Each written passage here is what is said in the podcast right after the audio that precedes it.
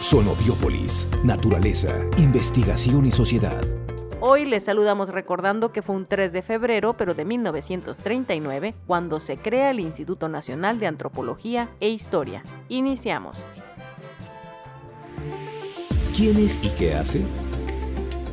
Doctora Lorenz Stephanie Mercier, investigadora del CIBNOR. La obesidad sin estigmas. Durante la pandemia de COVID-19, tuve la oportunidad de entrar a varios seminarios y pláticas virtuales sobre el sobrepeso y la obesidad. Estas pláticas me despertaron el interés de entender mejor esta enfermedad que representa un gran desafío de salud pública en México. Al respecto, la situación en el país es preocupante, ya que una gran parte de la población mexicana tiene un exceso de grasa corporal y la proporción de personas con sobrepeso u obesidad aumenta cada año. De acuerdo con la encuesta de salud y nutrición realizada en 2020, este problema afecta al 38% de las niñas y niños de 5 a 11 años. En adolescentes, la situación es todavía más crítica, ya que el 44% de los jóvenes entre 12 y 19 años muestran un exceso de grasa corporal. En la población adulta, la cifra se dispara al 74%, es decir, 7 adultos de cada 10 padecen sobrepeso u obesidad.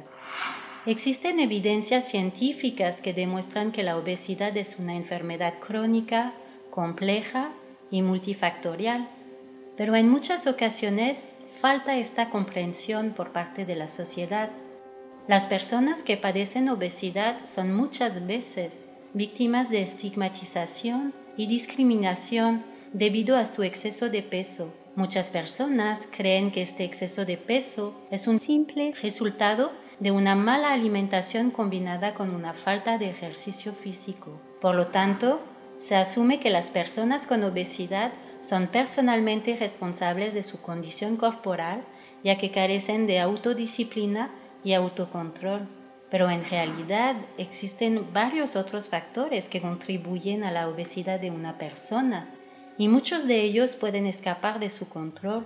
Por ejemplo, el exceso de grasa corporal puede deberse a factores genéticos, problemas en el funcionamiento del cuerpo y de los órganos, el entorno, la cultura o la economía.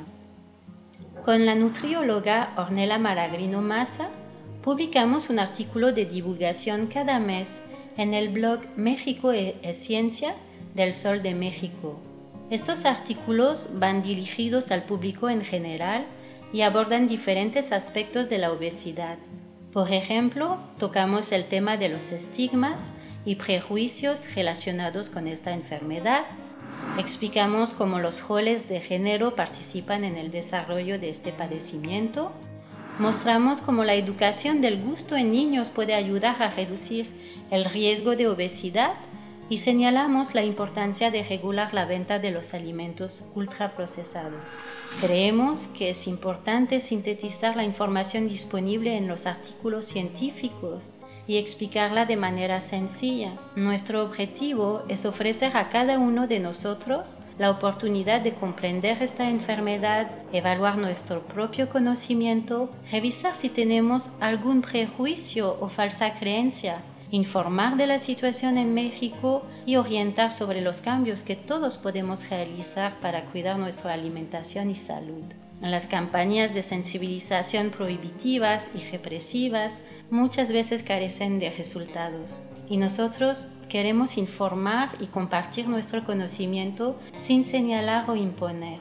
Para jóvenes estamos preparando videos de 30 segundos para sensibilizarlos.